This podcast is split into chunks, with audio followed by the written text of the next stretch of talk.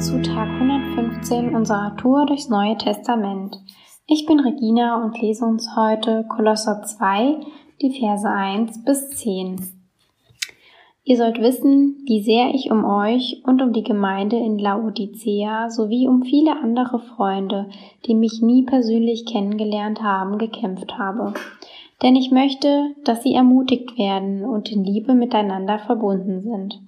Ich wünsche mir, dass sie absolutes Vertrauen haben, weil sie das Geheimnis Gottes, das ist Christus, in seiner ganzen Größe erkennen und verstehen. In ihm liegen alle Schätze der Weisheit und Erkenntnis verborgen. Ich sage euch das, damit euch niemand mit falschen Argumenten täuschen kann. Denn obwohl ich euch fern bin, bin ich in Gedanken doch bei euch. Und ich freue mich, weil ihr so ordentlich lebt und weil ihr so fest an Christus glaubt.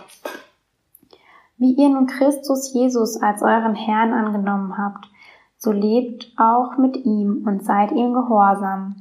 Senkt eure Wurzeln tief in seinen Boden und schöpft aus ihm, dann werdet ihr im Glauben wachsen und in der Wahrheit, in der ihr unterwiesen worden wurdet, standfest werden. Und dann wird euer Leben überfließen von Dankbarkeit für alles, was er getan hat.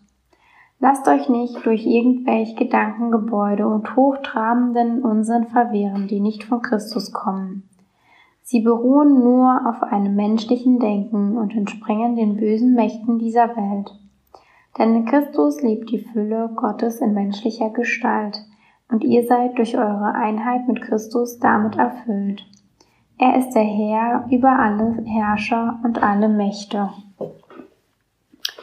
Ja, zu Beginn finde ich total inspirierend, ähm, wie groß Paulus seine Liebe zu seinen Mitmenschen ist und dass er ihnen einfach von ganzem Herzen nur das Beste wünscht und sich von Herzen mit ihnen freut.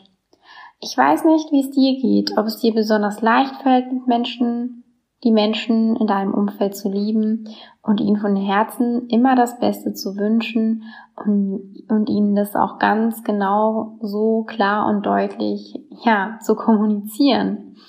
Ich möchte dich heute ermutigen, sprich etwas Gutes über einen Mitmenschen in deinem Umfeld aus. Ja, sprich es aus, was du ihm Gutes wünschst, aus tiefstem Herzen.